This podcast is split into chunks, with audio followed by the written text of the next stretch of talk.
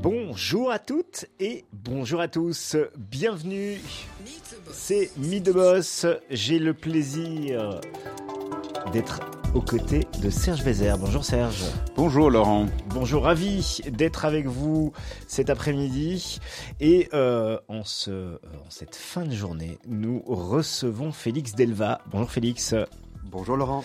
Bonjour Félix, vous avez repris un, une, un réseau de points de vente d'animalerie qui s'appelle Poil et Plumes, qui a été euh, lui créé euh, il y a une trentaine d'années par un couple d'entrepreneurs euh, belges. Vous, vous êtes titulaire d'un master en économie, vous êtes passé notamment par InBev, et puis après quelques années, vous aviez l'envie d'entreprendre. Exactement. Ouais. Exactement. On, on, va, on va évidemment essayer de, de, de, bien comprendre qui vous êtes. On va revenir un peu dans votre parcours. Euh, Poil et Plumes, c'est quoi Rapidement, quelques mots avant de rentrer en détail? Alors, euh, rapidement, Poil et Plumes, c'est un, un réseau euh, de magasins spécialisés dans l'alimentation, les accessoires pour animaux, pour pas dire animalerie, parce qu'animalerie fait très fort penser à, des animaux vivants, ce que nous ne vendons plus. Hein. Donc il n'y a plus aucun magasin pour les plumes qui vend des animaux vivants. Et donc aujourd'hui nous sommes 36 magasins. Euh, principalement euh, dans la partie francophone du pays. Hein, donc on a 34 magasins en Wallonie, un sur Bruxelles et un à Grimbergen. Euh, mais sachant qu'il euh, y a plus ou moins 6-7 ans, il n'y avait que 12 magasins pour les plumes. Hein, donc c'est un, un, beau en, développement. Un réseau en forte expansion. Hein, et, euh, et, nous n'avons pas encore, euh, disons, attaqué la Flandre. Hein, donc il n'y a qu'un magasin en Flandre, donc il y a encore du potentiel. Euh, on va d'abord parler de vous, Félix. Oui. Vous êtes bruxellois Vous êtes Non, à la base, je, je suis, oui, je suis bruxellois par adoption, disons. Mais à la base, je suis gantois, euh, avec une mère francophone et un père néerlandophone. Donc le parfait belge. Le parfait belge. c'est terriblement frustrant quand même quand on entend ça. Il hein. n'y a pas d'accent ni dans l'un, ni dans ni en français, ni en néerlandais. C'est ouais. c'est vrai, c'est frustrant. Non, mais on peut essayer toute parle, notre vie, nous, on n'y arrive pas. Il, il, il, il, parle aussi bien effectivement français que néerlandais. Mais oui, c'est ça, c'est horrible. Ouais, je crois même que mon néerlandais est encore un peu meilleur. Que le français. Ouais. il est sympa. Euh, c'est vous donc vous êtes né euh, dans la région gantoise.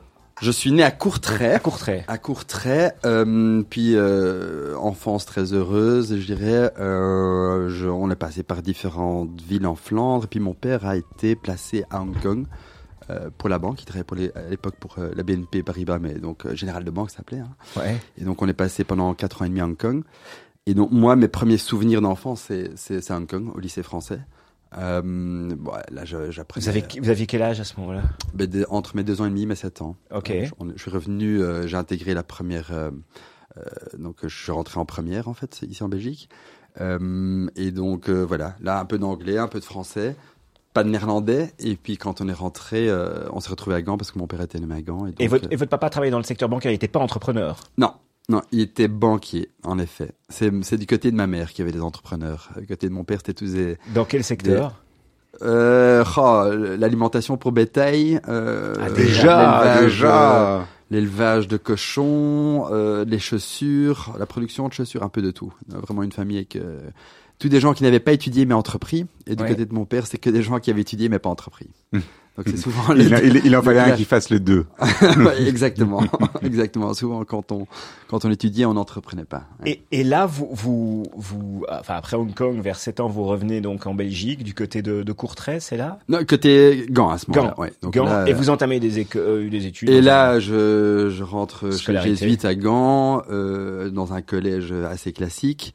Euh, J'apprends mon néerlandais hein, parce que je, je je parlais pas néerlandais jusqu'à 7 ans. Euh, je reste à Gand pendant six ans et puis je pars vers une école abbatiale Fermées Humanités en internat. Euh, donc nous étions quatre enfants à l'école et ouais. on est tous les quatre passés par par ce voilà par euh, par cette école là euh, pour un peu je dirais alléger euh, les semaines de mes parents. J'ai adoré. Ça c'était une école abbatiale bénédictine donc un peu plus un peu plus chill. Hein. que les jésuites. Ouais voilà un peu plus chill que les jésuites parce que ça je sais pas si j'avais si j'aurais encore tenu le coup pendant pendant six ans de plus. Euh, et puis euh, voilà, euh, six ans de, de, de, de, de bêtises et de, et de, et de, et de fêtes à l'internat, euh, très chouette, euh, école mixte aussi, côté de Bruges.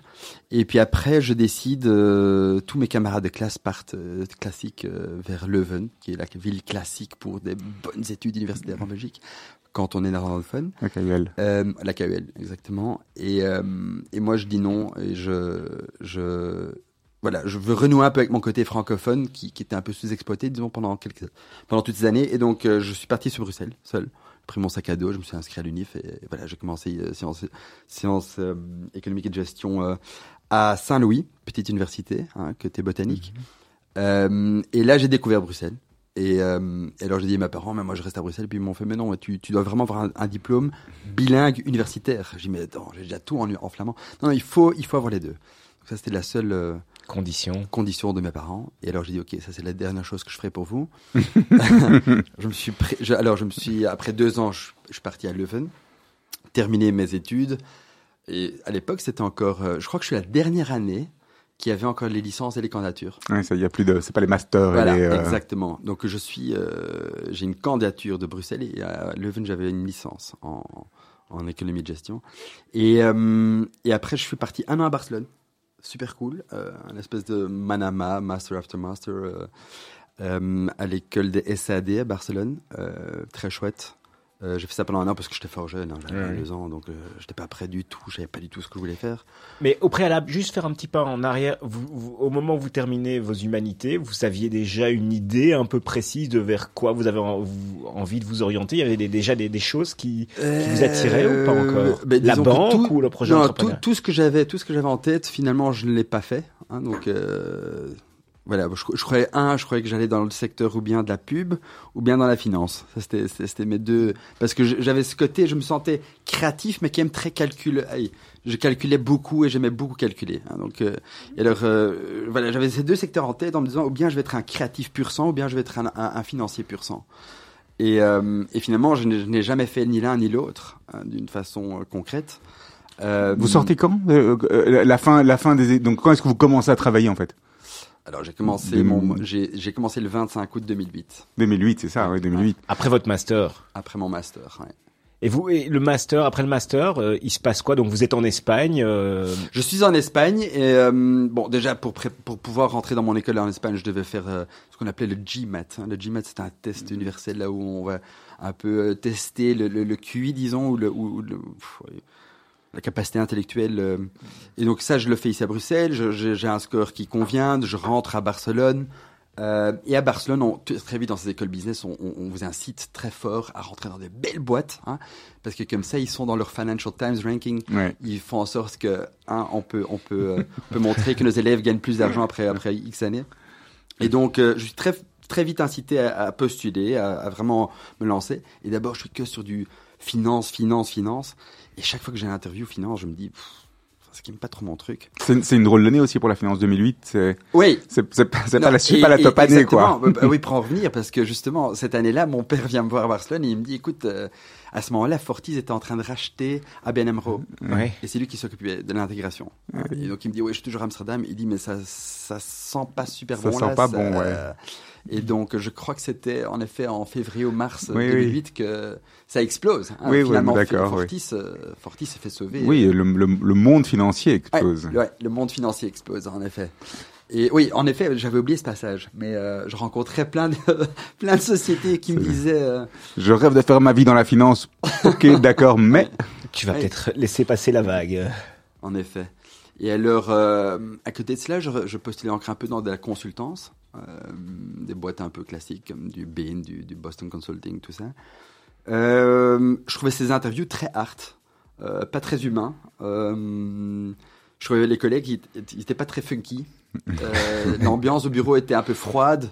donc à chaque fois, je revenais dedans en me disant bon, ça gagne bien, c'est des longues heures, c'est des semaines de, de fou furieux.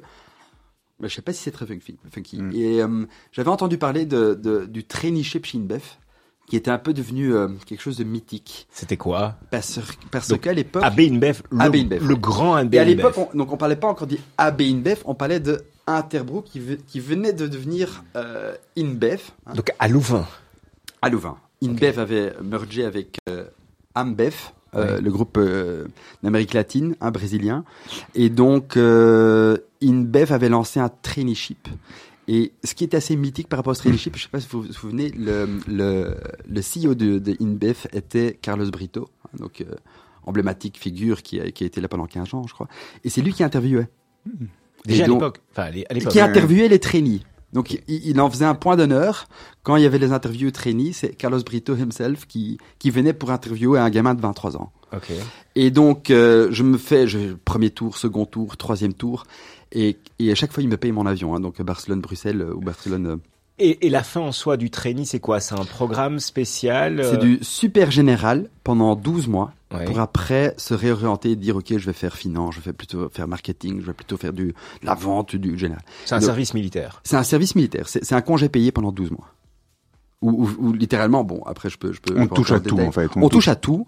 de temps en temps, on, on ne sert à rien. On est juste spectateur. De temps en temps, on est, on est quand même, on, on va vraiment aider. Hein, ouais. Et, euh, mais bon, pendant 12 mois, on a quand même l'occasion de, de, vraiment mm. se faire une bonne idée de c'est quoi l'entreprise, on rencontre tout le top management, donc on est très exposé aussi. Hein. Et là, contrairement à, au Bain ou toutes ces, ces, boîtes de consultance, euh, là vous sentez, dans, enfin vous avez plusieurs étapes, vous, on, en était là, euh, il y a plus de de eh ben, d'humains. Ben, déjà, déjà le fait, je sais pas si c'est ça qui, qui a aidé finalement, mais euh, on est au quatrième tour des interviews, hein, donc euh, voilà, déjà un, il y a 5000 personnes, il y a 5000, donc 5000 candidats au départ. 5000 candidats. Et combien de places? 20. 20. Et là, on parlait de l'Europe. Et l'Europe, pour InBev, à l'époque, c'était Benefralux, Allemagne, UK. Euh, hein. Euh, en France, il n'y avait pas beaucoup d'activités, en Espagne non plus. Euh, Italie non plus. Mais et donc euh, voilà, je suis au quatrième ou cinquième tour, euh, dernier tour. Et là, on me dit bon voilà, you're ready for the next one. Et donc ça sera à l'aéroport, carrément, comme ça tu perds pas de temps. Et donc c'est dans le Sheraton, à côté de l'aéroport à Zaventem. Et je rentre dans la pièce et il y a, y a, cinq personnes devant moi et Brito était au milieu et donc il, préside la réunion quoi. Et donc on, on, est cinq devant lui et on a une heure de, de, questions. Donc on est cinq candidats, cinq intervieweurs. Donc un live. Donc cinq, en, live. Même, cinq en même temps. Cinq en même temps et cinq intervieweurs InBev, dont euh, Carlos Brito himself, qui, qui, nous pose des questions pendant, pendant, pendant une heure. Et au préalable, les, les, les, les, questions, en tout cas la manière dont on vous abordait pour pouvoir avoir ce, ce, ce enfin, être qualifié, en tout cas dans le training, c'était quoi? C'était des exercices, c'était des mises en situation? C'était très fort des mises en situation pour montrer un peu, la, hum, comment dire, c'était surtout pas la tête bien euh, remplie, c'était plutôt la tête bien faite. Hein. Donc vraiment, euh, on s'en fout. En fait, chez InBev, ils s'en foutent des diplômes. Et je crois qu'ils ont, ils ont raison. Hein, dans le sens où c'est plutôt, on te met dans des situations et on voit comment tu réagis. Donc c'était des, mmh. des mises en situation de, il y a une petite équipe de management ici on vous observe à 4-5 et c'est très fort strength based. Hein. donc en, fonction de qu'est-ce, quelle, quelle caractéristique à ce moment-là est-ce que tu euh, démontres devant devant le groupe, est-ce que tu prends le lead, est-ce que tu oses faire par les autres, est-ce que tu inclus tout le monde, est-ce que etc etc etc. Donc et là face à, et là face à Carlos Brito, il se passe quoi? Mais ben, là c'était plutôt du one to one avec des, des questions euh, bien précises pour un peu nous, nous, nous sortir de notre comfort zone et euh, et aussi un certain moment un peu faire travailler les coudes hein, et, et, repousser un peu ceux qui sont à droite et à gauche de nous pendant pendant, l'interview. Euh, la dernière question d'ailleurs type un peu l'esprit de l'interview. Felix, uh, if you would be in my shoes, who would you hire, who would you fire hein? Donc ça c'est la, la dernière question type. Et, euh, et, alors on doit dire ben voilà moi Andrew à côté de moi je le prends et tous les trois les trois autres je les vire quoi. Et puis justifier pourquoi. Hein? Euh, et donc moi malheureusement je sors de là et on demande la même question aux cinq évidemment et les quatre autres répondent I would fire Felix. Hein? Donc euh, moi je sors de là, je dis ça c'est c'est mort. Ça c'est mort. si, si tous les quatre ils ont l'impression que je suis pas bon, euh, j'ai probablement fait quelque chose de mal. Hein. Et finalement je suis le seul des cinq qui a été admis. Donc euh, donc voilà. Voilà. Ça, c'était un peu la, petite histoire. Le, faux poudre. Ouais, ouais. Pour après rester, en fait. Après euh, l'internship. Oui. Vous restez chez InBev. L'internship, c'est plus qu'un internship. On appelle ça des, c'est un traineeship. traineeship hein. oui. euh, mais en effet, après, euh, on doit rester. Et d'ailleurs, on, c'est même plus que rester. C'est, euh, c'est en fait un contrat euh, upper out. Donc, on a le grave devant nous. Il y a le chemin, il y a le nombre d'années. Et il faut arriver en dans les six ans à un certain grade dans la société. Euh, parce que sinon c'est une raison pour se faire virer. Hein, donc euh, on a fort investi en vous, mais maintenant vous allez aussi prouver que vous êtes, euh, disons, exceptionnel. Hein. Donc moi j'ai eu, des, très bons copains qui ont dû quitter l'entreprise après 4 ans parce qu'ils n'étaient pas assez hauts après 4 ans dans, dans le traineeship. On va poursuivre avec vous dans, quelques instants. C'est passionnant. Je rappelle que vous êtes à la tête. Vous avez repris le réseau d'animalerie Poil et Plumes. Euh, sur la Belgique. On va évidemment se plonger aussi dans quelques minutes euh, là-dessus parce qu'on a énormément de questions à vous poser. Euh, bon, la tradition, c'est de, vous demander deux choix de musique. Euh, Arnaud Oui. Ou The Strokes? On commence par lequel? On peut commencer avec The Strokes. Pourquoi? Pourquoi The Strokes? Parce que je les appréciais dès un très jeune âge et que ça me fait toujours plaisir de les réentendre.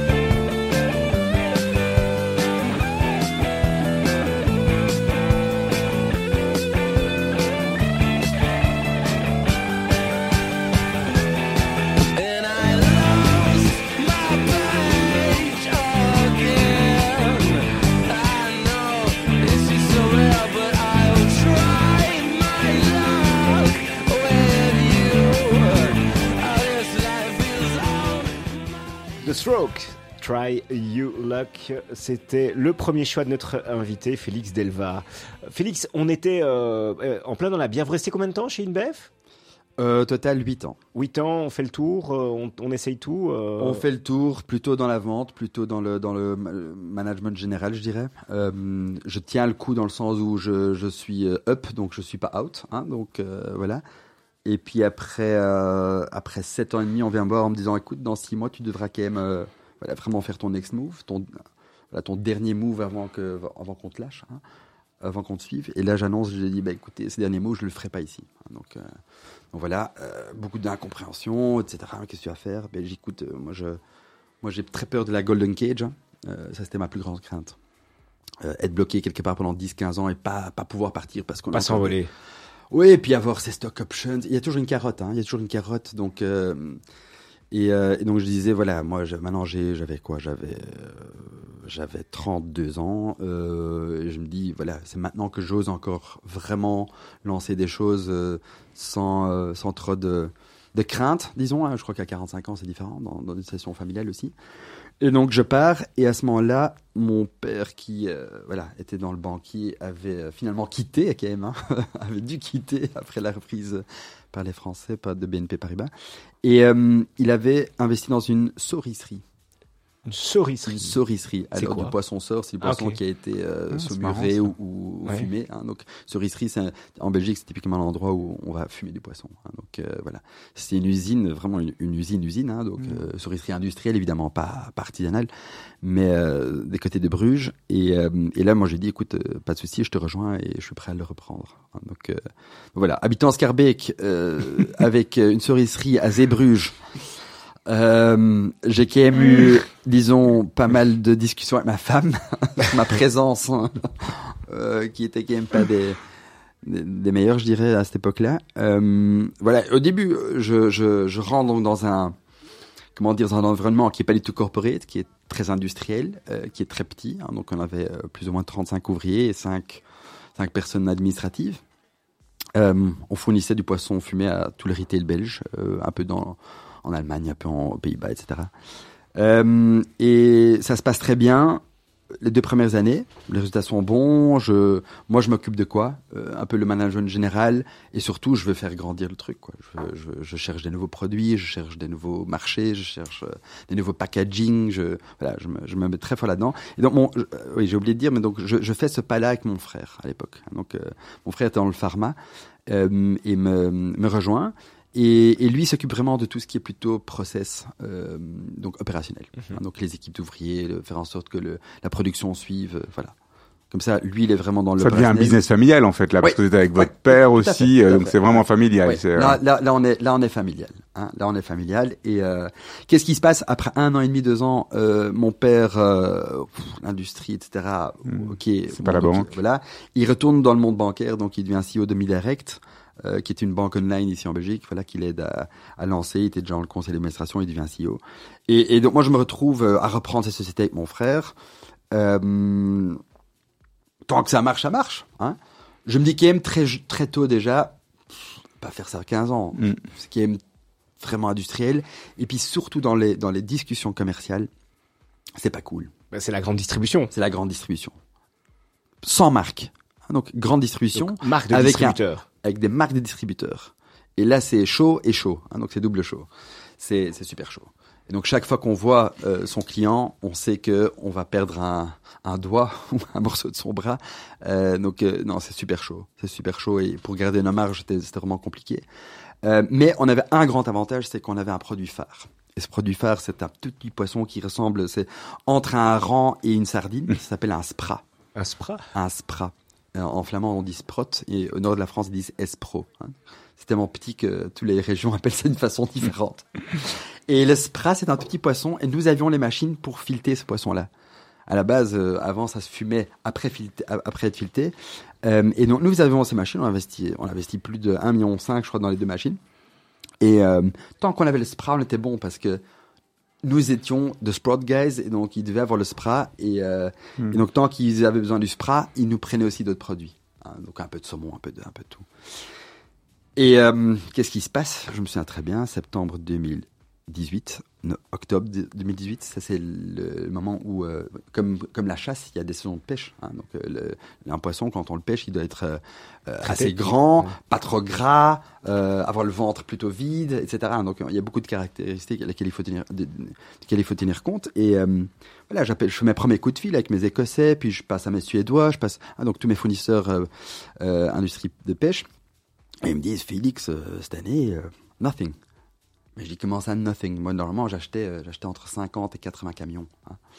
Euh, ils me disent, oui, je peux peut-être donner un demi-camion. Donc finalement, donc, pour résumer l'histoire, euh, après trois mois de, je crois, 30 coups de fil par jour, j'ai acheté deux camions. Le de 80. Et il était où, le poisson? Ah ben, il a migré.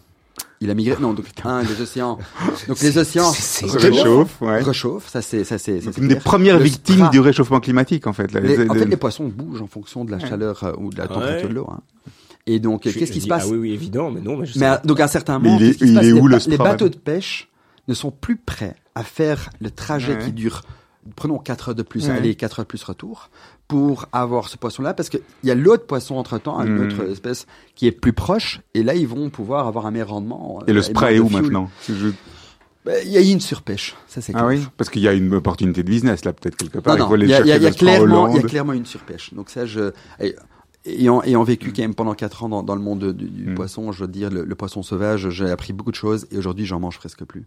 Parce que je crois vraiment qu'il y a des quotas et des surpêches qui sont pas respectés. Et là, il se passe que vous arrêtez, vous décidez d'arrêter Non, donc là, je dois arrêter ce produit phare. Ouais, ouais. Donc, je, donc je, littéralement, on prend deux grands sacs en plastique, on les tire au-dessus de nos machines qui font 15 mètres sur 6, hein, et donc on, on les scelle. Je vire 15 personnes, 20 personnes du jour au lendemain. Euh, donc vraiment, moi j'appelle ça les MBA de ma vie. Hein. Donc en, en, six mois, un an de temps, j'ai eu probablement les nuits les plus courtes et les, les, les, les journées les plus difficiles hein, de ma vie. Euh, vraiment dire, OK, comment est-ce qu'on va faire en sorte que... Donc ce produit phare, pardon, il, il, il prévoyait... Donc il était responsable pour 60% de notre marge brute. Hmm. Alors il y a peu de business, si demain on leur enlève 60... Autant dépendant de... 60% de notre marge brute. C'est colossal. Ouais. Donc tout s'arrête. Erreur hein, de notre part. Erreur de notre part. Quand on a repris la boîte, c'était 90% de la marge brute. Hein. donc euh, on était déjà dans le bon sur la bonne voie. suffisant. Mais c'était pas suffisant. Et donc à ce moment-là, je dis bon, je ris à mon frère, je dis qu'est-ce qu'on fait? Il dit ben, on s'accroche quoi. Et donc on a commencé à développer encore beaucoup plus vite et, et plus les autres gammes de poissons. Et en fait, ce qui s'est passé, c'est qu'on a pu, on a vraiment pu tenir un cap de break-even. Ça n'a pas été facile. On a dû aller chercher beaucoup de, de, de hard discount aussi. Donc on a rentré euh, Lidl, Ali, tous ces clients-là pas les plus chaudes discussions non plus, hein, mais euh, bon, il faut ce qu'il mm. faut pour, pour, pour que la boîte survive. Et, euh, et finalement, euh, bon, à un certain moment, moi, je trouvais pas ça fun hein, du tout, mon frère non plus. Et on décide de, ou bien, euh, on avait l'option, ou bien racheter d'autres boîtes et devenir plus grand, parce que quand on est plus grand dans la, face à la grande distribution, on a plus d'importance, donc ça va, ou on se fait racheter. Et donc, moi, je dis, bon, il faut, il faut un peu habiller la mariée avant de 1. Et donc, notre chiffre d'affaires s'est rétabli. Euh, on n'a toujours pas le poisson de retour. Hein, donc, je n'ai plus jamais vu de Sprat de ma vie euh, après de, septembre 2018, en tout cas pas dans l'usine. Et vient le Covid. Et le Covid, pour nous, c'était une bénédiction. Parce que les restaurants ferment, les gens cuisinent chez eux. Et nous, euh, voilà, ma mère, moi, principalement, c'était toujours euh, décembre, hein, décembre, la, période de fin d'année. Et là, à partir de mars 2020, on fait, on fait, on fait quatre fois décembre d'affilée, quoi. Mmh. Et bon, avec un break-even point typique dans l'industrie, une fois qu'on arrive à un certain seuil, tout ce qui est au-delà, c'est du pur gain. Et donc, on remontre à quel point notre usine peut être quelque chose d'intéressant. Et là, il y a un de nos concurrents qui se réveille, qui nous dit, voilà les gars, euh, ça m'intéresse. Et euh, on a fait le deal en six semaines. Six semaines. On n'a même pas fait de ce qu'on appelle dans le jargon due diligence. Euh, j'ai dit, mais ok, c'est bon, une condition, il n'y a pas de due deal. Et ils ont dit, bah, ok, c'est bon. donc en six semaines. On a signé, on a signé en fin juin 2020. Et, là, vous sortez donc euh, du poisson. On sort du poisson, on a nos billes euh, de côté. Euh, en tout cas, on récupère notre mise et un peu plus. On est content. tout le monde est content. Là, moi, je dis bon, je prends d'abord un petit break. donc, à cette époque-là, j'avais deux enfants. On part pendant deux mois pendant l'été, une fois bien soufflé. je promets à ma femme que je ne vais plus jamais travailler à Zébruges. donc ça, c'est fait. Et là, il y a quelqu'un. Et là, je rentre via via via, je rentre en contact avec quelqu'un que, que je connaissais déjà avant, qui avait une start-up qui était donc quelque chose de tout à fait différent, la tech, euh, et qui me dit, euh, est vraiment une boîte passionnante. Hein, donc, euh, c'est un programme, un logiciel avec lequel on peut en fait euh, euh aller euh, optimiser les flux de, de, de transport ferroviaire. Hein. Allez, à, à la base, je dirais secteur, ça va toujours rester. Sur, des rails. Sur des rails, sur des rails, tout à fait. Euh, et puis moi, la tech, ça, donc c'est un, un, modèle SaaS, hein, Software as a Service. Je connaissais pas et ça me parlait, cette récurrence, ne pas devoir le revendre 15 fois d'affilée. Hein, donc, euh, et euh, voilà, j'ai quelques discussions avec lui. Il est passionnant, le gars, il est, vraiment passionnant. Je rentre dans ce, je rentre dans ce projet avec un, buy-in option, tout ça. Donc je me dis, ok, je, serai side entrepreneur avec lui. Et d'ailleurs, à ce moment-là, on, se sépare, mon frère, moi. Donc, euh, je dis, ben, toi, tu vas de ton côté, moi, j'ai mon truc. Et on, se, et on, va chacun son chemin. Et lui, me dit, écoute, moi, c'est très simple. Moi, je vais racheter une société. Moi, je, moi, je vais racheter un truc moi-même ou, commencer un truc moi-même. J'ai bon, ok, on, on, se parle. donc, moi, je, moi, je signe un contrat de six mois avec, donc, d'abord une période de test.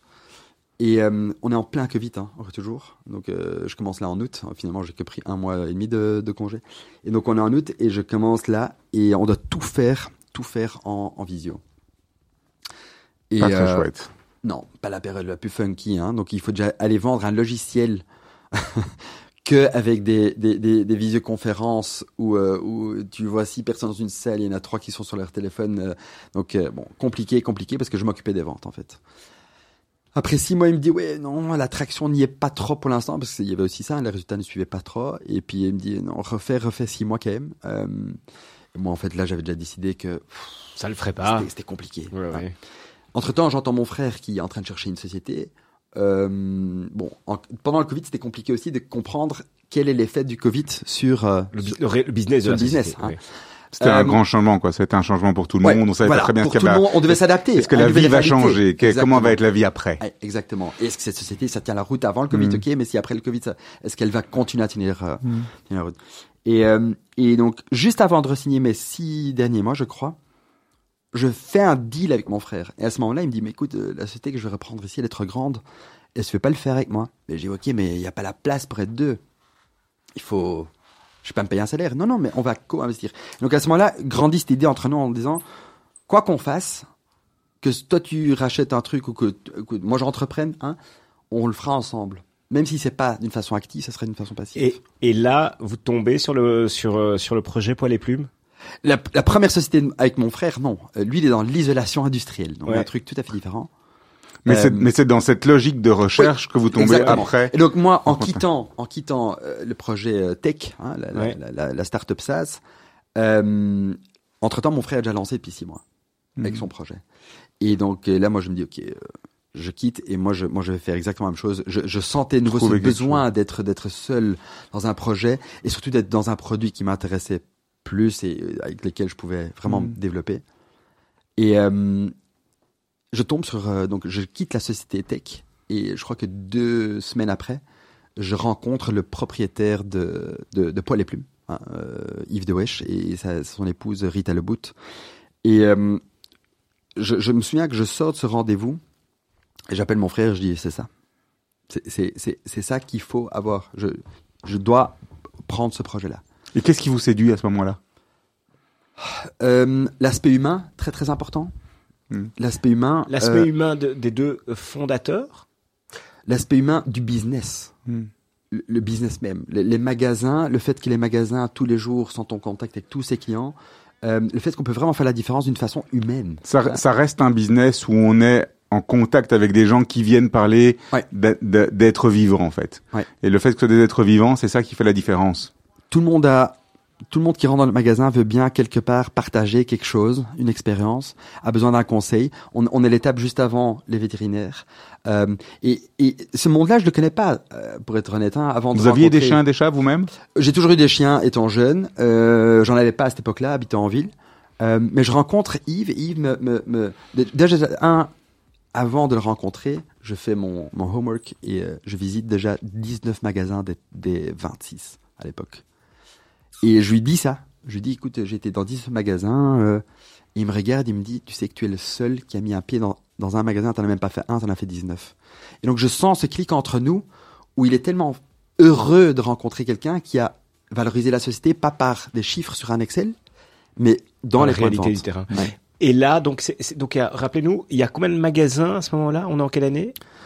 Il y a, On est en 2021 fin 2020, euh, mais en, septembre 2021, et il y a 23 magasins. Sur la Wallonie et Bruxelles uniquement. Ouais. Voilà. Euh, et là, qu'est-ce qui, qu'est-ce qui fait que voilà, le Yves cherchait, enfin l'ancien, l'ancien euh, propriétaire cherchait à remettre son. Oui. Son, donc lui, lui, pour, pour, pour, pour, tout dire, la société était à vendre. Il y avait un long processus de réflexion qui avait, qui avait, qui avait pris forme entre le, le couple. Euh, et euh, voilà, pour, pour, pour eux, c'était clair qu'après euh, 35 ans de trajet, cette aventure allait se terminer et qu'ils allaient un peu profiter de leur, euh, voilà, de leur, de leur retraite. Euh, et ils faisaient venir donc une sélection de, de, parties intéressées. Euh, il y avait une présélection à faire. Donc moi je, moi je vois ce dossier qui passe via, via des, des brokers, M&A, etc. Euh, et au début, ils me disent, euh, de toute façon, vous êtes un privé, c'est pas pour vous. Hein, c'est pour euh, des investisseurs, des vrais investisseurs. Et moi, quand on me dit ça, ça me, ça me, ça me motive encore plus de, de se dire, regardez, je vais être invité à ce premier entretien. Hein. Euh, ben, sachant aussi, attention, avant que je rencontre Yves, j'ai déjà, j'ai déjà fait, euh, j'appelle ça cruncher, hein, j'ai déjà mis mes, mis, mis mes dents dans, dans plus ou moins 50 dossiers. Hein y a souvent déjà eu des discussions assez assez poussées aussi avec euh, avec d'autres parties. Et pourquoi c'est un projet pour des investisseurs et pas les particuliers? Ben ils avaient ils avaient parce que je crois qu'ils cherchaient euh, je crois qu'ils cherchaient un meilleur deal. Hein. je crois qu'ils cherchaient le maximum Et souvent, des investisseurs sont prêts à mettre plus parce qu'ils voient les choses plus grandes. Hein. Et ils sont parce que les investisseurs sont dans une logique de d'acheter pour oui, faire grandir dans une structure et revendre. Bah, souvent, c'est on fait x5 en 5 ans et puis on revend. Hein. Ça, votre logique est pas celle-là. Votre logique, c'est de créer pour vous. Ma logique, je crois que Yves l'a très vite senti que notre ma logique était plutôt de euh, voilà, euh, on peut être ambitieux, on peut être, euh, on peut vouloir faire croître les choses, mais c'est pas non plus dans le but de détruire quelque chose et tout à fait déshumaniser une entreprise qui était très humaine à la base. Mm-hmm. Hein. Et je crois que le succès de Paul Plume à cette époque-là s'explique purement par disons l'aspect familial, humain, euh, le fait que tout le monde se connaisse, le fait qu'il y ait de l'entraide entre les franchisés et la, et la centrale, euh, le fait que voilà. C'est intéressant. Donc le, les modèles économiques justement sont le, pour les plumes, c'est un modèle de franchise. Oui, entre il y a, il y a de l'intégration et de la franchise. C'est comment? Sur tous les magasins Donc euh, aujourd'hui sur les 35 magasins, il y en a quatre qui sont intégrés. Ah, donc les quatre magasins de base, disons. Hein. Euh, et les 32 C'est quatre nouveaux magasins ou c'est quatre non. donc les quatre intégrés, c'est ceux historiquement les premiers. D'accord. En, en, gros, c'est ça. Hein. Donc euh, surtout les trois premiers. Euh, et donc, ce n'est que quand il y avait deux trois magasins euh, qui étaient gérés par un propriétaire, qui a un certain moment quelqu'un qui est venu toquer à sa porte en disant, écoutez, moi je compte aussi ouvrir un poil et plumes si je peux si vous avez un modèle franchise, ben, j'ai pas de modèle franchise, mais est-ce qu'on pourrait le faire? Et Donc mm. c'est comme ça que le premier franchisé a ouvert en 2012 à Dinan. Hein. Euh, et puis après, ça a été vraiment professionnalisé en disant qu'on va vraiment mettre un, un cadre de franchise autour. Euh, et donc entre 2012 et 2021, à l'époque, euh, il y a euh, plus ou moins 18-19 magasins qui sont rajoutés. Comment ça se passe la relation avec les franchisés? Parce que c'est quelque chose que vous ne connaissez pas, ça, à l'époque Du tout. donc il faut il faut apprendre à gérer des gens qui sont qui travaillent pas pour vous mais avec vous dans un cadre établi. Si, si, on le voit de cet angle-là, les franchisés c'est les clients. Mhm. Ce sont des clients du franchiseur. Mhm. Et donc, un client, il doit être content. Et, pour qu'un client soit content, il faut que les services que la centrale amène, le franchiseur, soient corrects, soient euh, au niveau de leurs attentes, euh, que ça continue à évoluer, qu'il voit du, renouvellement. Et donc, dans, cette optique-là, c'est un peu la même chose que, quand j'étais à la grande distribution. On continue à se réinventer, continue mhm. à améliorer, continue à faire des choses à, moindre coût, etc., etc. À faire en sorte que nos, nos clients, nos franchisés, c'est nos clients mais vous êtes à la fois client et et, et, euh, et, fournisseur. C'est ça, c'est ça, l'intérêt. On, a on a un double, on a un modèle. Donc on est la franche, la, la centrale franchiseur. On a nos magasins intégrés qui sont en fait notre terrain test. Hein. On sait exactement mm. ce qui se passe dans le marché parce que moi j'y suis encore aujourd'hui. J'étais là pendant pendant une heure ce midi hein, dans le magasin de Mons. Euh, et, et, donc là on a vraiment cette, ce feeling avec le terrain, avec nos clients finaux. Hein, donc euh, le, le, le, B2B, 2C, on est dans le C, hein, là, on est dans le dernier, dernier échelon. Voilà, celui qui pousse la porte, qui remplit son petit panier euh, et, qui vient à la caisse. Ouais. Euh, et donc, d'un côté, on est, on est client de neuf fournisseurs, mais en même temps, je suis fournisseur de mes clients qui sont mes franchisés. Donc, on a, on a plusieurs casquettes euh, et c'est oui, c'est un équilibre entre entre ces plusieurs casquettes en permanence. Parce que vous étiez aussi dans un modèle où vous venez de, la, de, de vous, vous, rappelez, je suppose aussi de la pression que vous aviez avec la distribution. Vous vous dites, ben là, on inverse le truc. C'est c'est moi qui suis de l'autre côté de la table. On, on, va laisser ces grosses marques venir et moi, je sais comment ils discutent euh, parce que j'ai euh, discuté avec eux et je, je vais, je vais dire ça d'une façon diplomatique. Euh, mon expérience m'aide. C'est ça. Vous, vous, avez vu Colruyt était les autres pour se dire bon ben tu sais quoi maintenant je, t'explique comment ça marche. Je veux quand même, je veux quand même euh, préciser, euh, il y a certaines techniques qu'on m'a fait subir que je ne ferai plus jamais subir d'autres. Hein. Vous recevez pas vos fournisseurs dans des petits dans des KGB, c'est ça? Voilà, où, où, je ne mets pas le chauffage à 27 degrés euh, cinq minutes avant qu'il faut rentrer dans une salle. C'est pas une légende ça, Félix? C'est pas non, pour moi c'est pas une légende, en tout cas pas. C'est incroyable. Hein. Incroyable. Moi j'ai eu, moi j'ai eu des meetings. Moi j'ai eu des meetings annuels avec, euh, je vais pas citer avec qui, mais euh, avec des gens qui m'ont fait, attendre pendant trois heures avant de rentrer.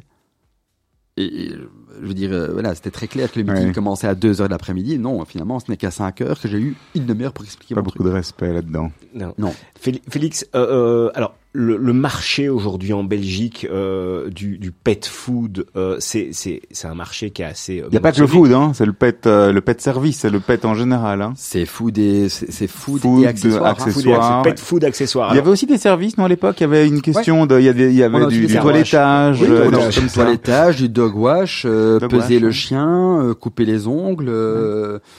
faire des colliers, graver des colliers en magasin.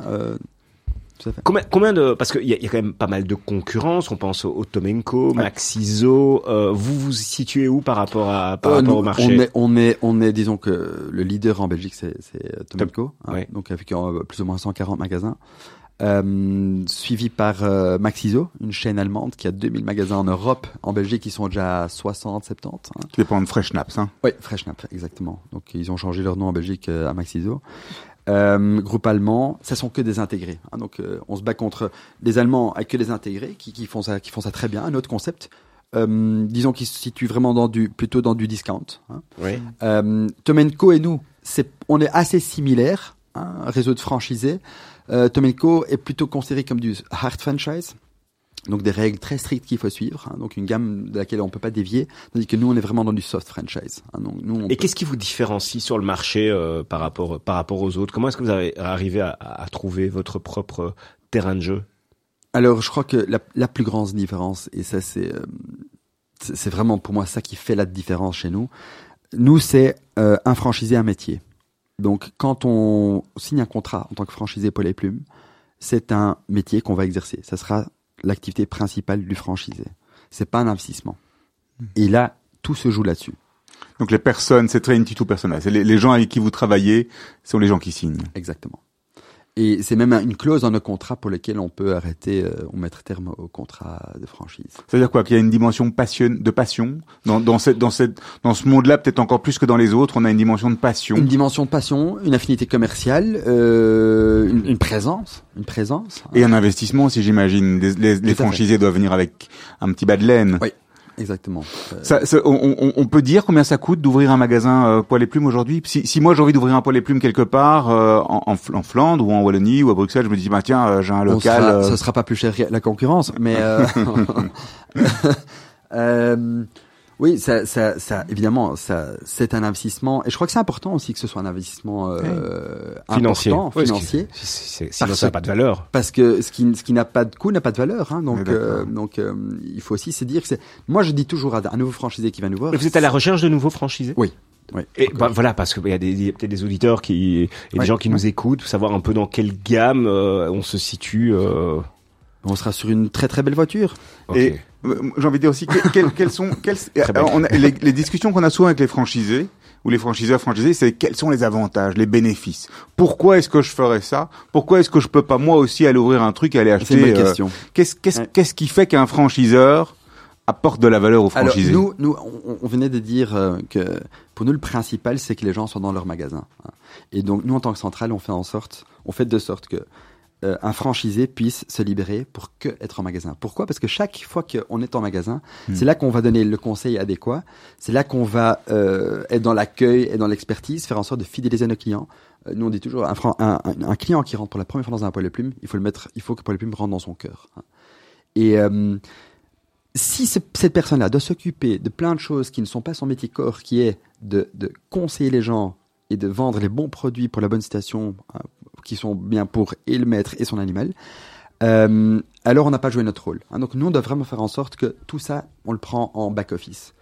Et donc, euh, bah, on le prouve euh, très vite. Hein, je veux dire, les gens s'en rendent très très vite compte que, que tout ce qui est ben, faire un folder, aller négocier les prix, euh, gérer tout ce qui est informatique derrière, gérer tout ce qui est voilà. Ça, nous on connaît. On a déjà ouvert euh, notre anti-magasin 37 bientôt dans deux semaines, euh, et c'est devenu une routine. Euh, on, on, gère ça euh, de main de maître, je crois. Euh, et voilà, ça, fait, ça ne fait que renforcer le réseau quand un magasin mm.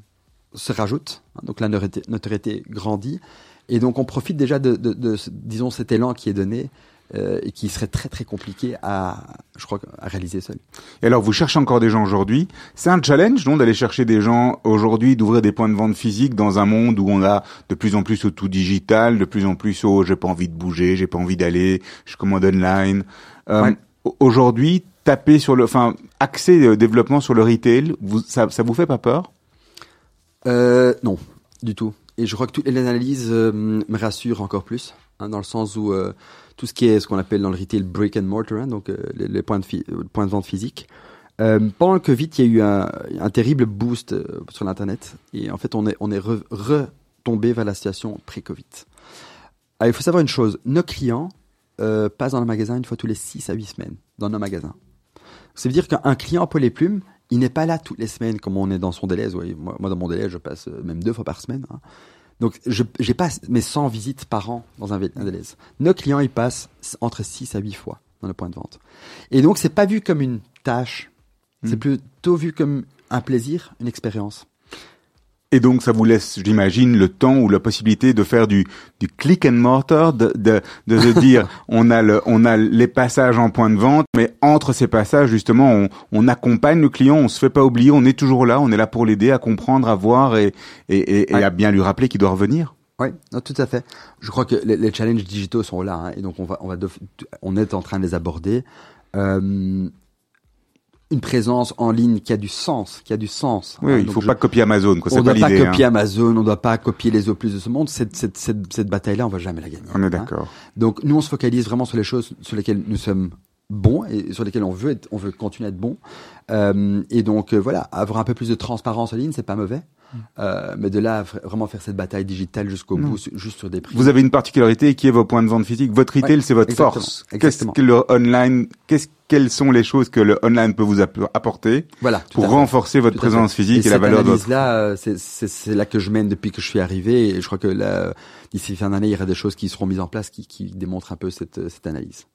Félix, euh, on parle de développement. Euh, votre arrivée coïncide aussi avec le développement dans le nord du pays. C'est là aussi où vous allez aller chercher euh, euh de nouveaux business?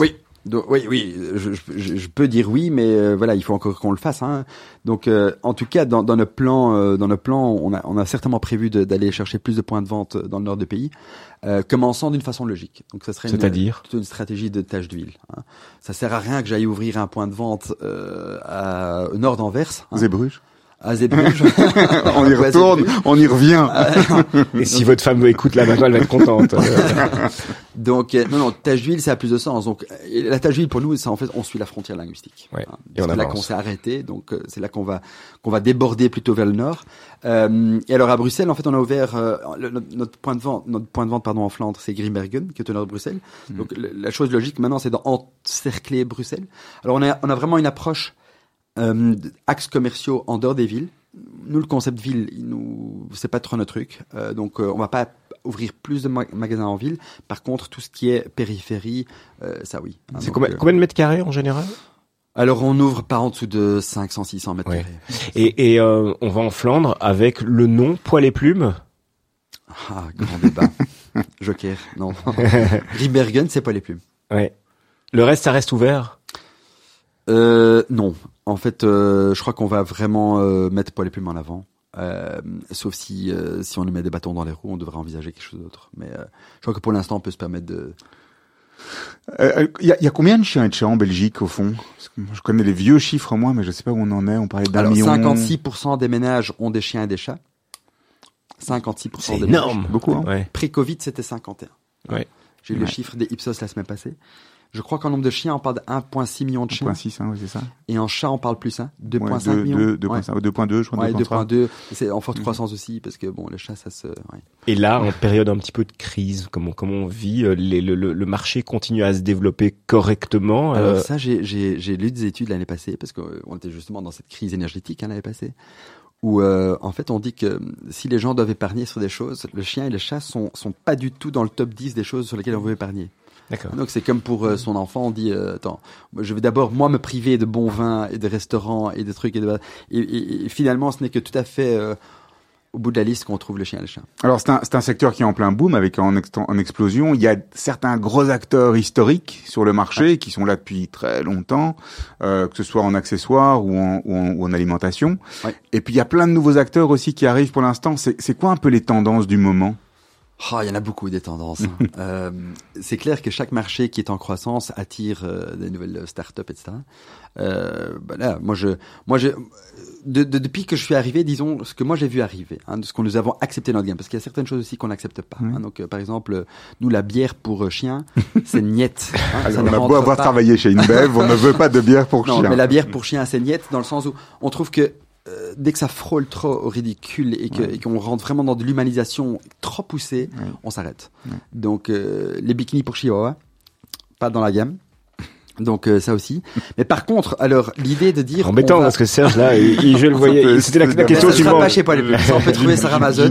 J'imaginais plein de choses déjà avec le bikini pour Chihuahua. le bikini pour Chihuahua, on peut trouver sur Amazon, je crois. Mais euh, euh, non, euh, par, par exemple, je vais donner deux exemples concrets. Euh, on parle très fort de tout ce qui est impact euh, écologique hein, de la nourriture pour chiens. Si tous les chiens et chats de ce monde continuent à manger comme ils font en Europe, euh, où va le monde, où va notre euh, voilà chaîne chaîne alimentation Et donc on a intégré un peu les insectes dans tout ce qui est protéines mhm. pour animaux. Donc voilà, on a rentré plusieurs startups qui avaient des marques à proposer. Maintenant, ça explose pas encore. Est-ce que ça peut être quelque chose? We shall see. Hein. Euh, autre secteur, autre tendance qu'on a, qu'on a, qu'on a en fait accepté et qu'on distribue, et on est très content des résultats, c'est tout ce qui est la nourriture fraîche pour chiens, hein, donc euh, fraîchement préparée, donc les rations ménagères. Hein, donc il y a une marque belge qui s'appelle Dog Chef. Mhm. Voilà, nous maintenant, euh, je crois que tous les magasins ont le frigo et, vendent du Dog Chef, donc des, des boudins de, de, de mhm. nourriture fraîche pour chiens. Voilà, ça coûte un peu plus cher. voyons voir où ça mène, mais ça, ça marche très bien. Félix, on, a une tradition euh, dans, dans Mythe de Boss, et qu'on termine euh, par euh, des questions où on vous demande des, des, des réponses assez courtes. Euh, Vous pouvez également dire je passe, il hein, y, a, y, a, y, a, y, a, pas de souci. Euh, votre métier en un seul mot? Médiateur. Pourquoi?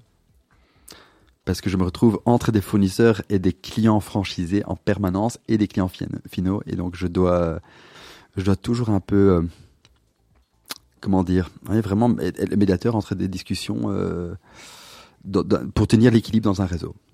Le métier que vous rêviez d'exercer, enfant? Batteur, musicien, ouais. Et? Jamais trop tard, hein?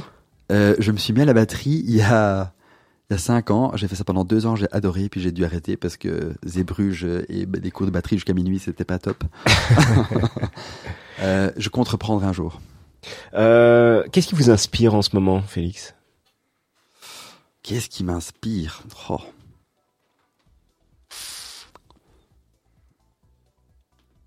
Ça, c'est une très bonne question. Elle est tellement profonde que je.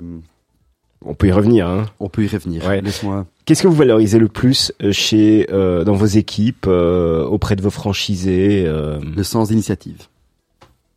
Et, et, là, c'est parce que c'est intéressant comme réponse parce que ça veut dire que vous laissez quand même de la liberté. Énormément. Oui. Ouais. C'est propre d'un bon réseau de franchisés, ça. Hein. Parce que les franchisés, ils ont pas envie d'être justement intégrés, donc ils veulent avoir leur degré de liberté. Exactement. Quel est le plus gros challenge de Félix Delva et le plus gros challenge de Poil et Plumes oh, Mon plus grand challenge, c'est de trouver un équilibre au quotidien tout, tout le temps restant dans le bonheur euh, familial. Euh, le clé de la réussite, c'est pour c'est quoi pour euh, Félix? Pour moi personnellement, c'est la persévérance. On a besoin en tant qu'entrepreneur. Oh, énormément. non, je crois que voilà, avec les quelques, comme on dit en bruxellois, quoi que j'ai que j'ai pu vivre, c'est, je crois qu'à chaque fois que je me disais, là, on a on a touché le fond, mais non, euh, il y aura encore plus profond, mais, mais tant qu'on tient bon, je crois qu'on peut toujours rebondir.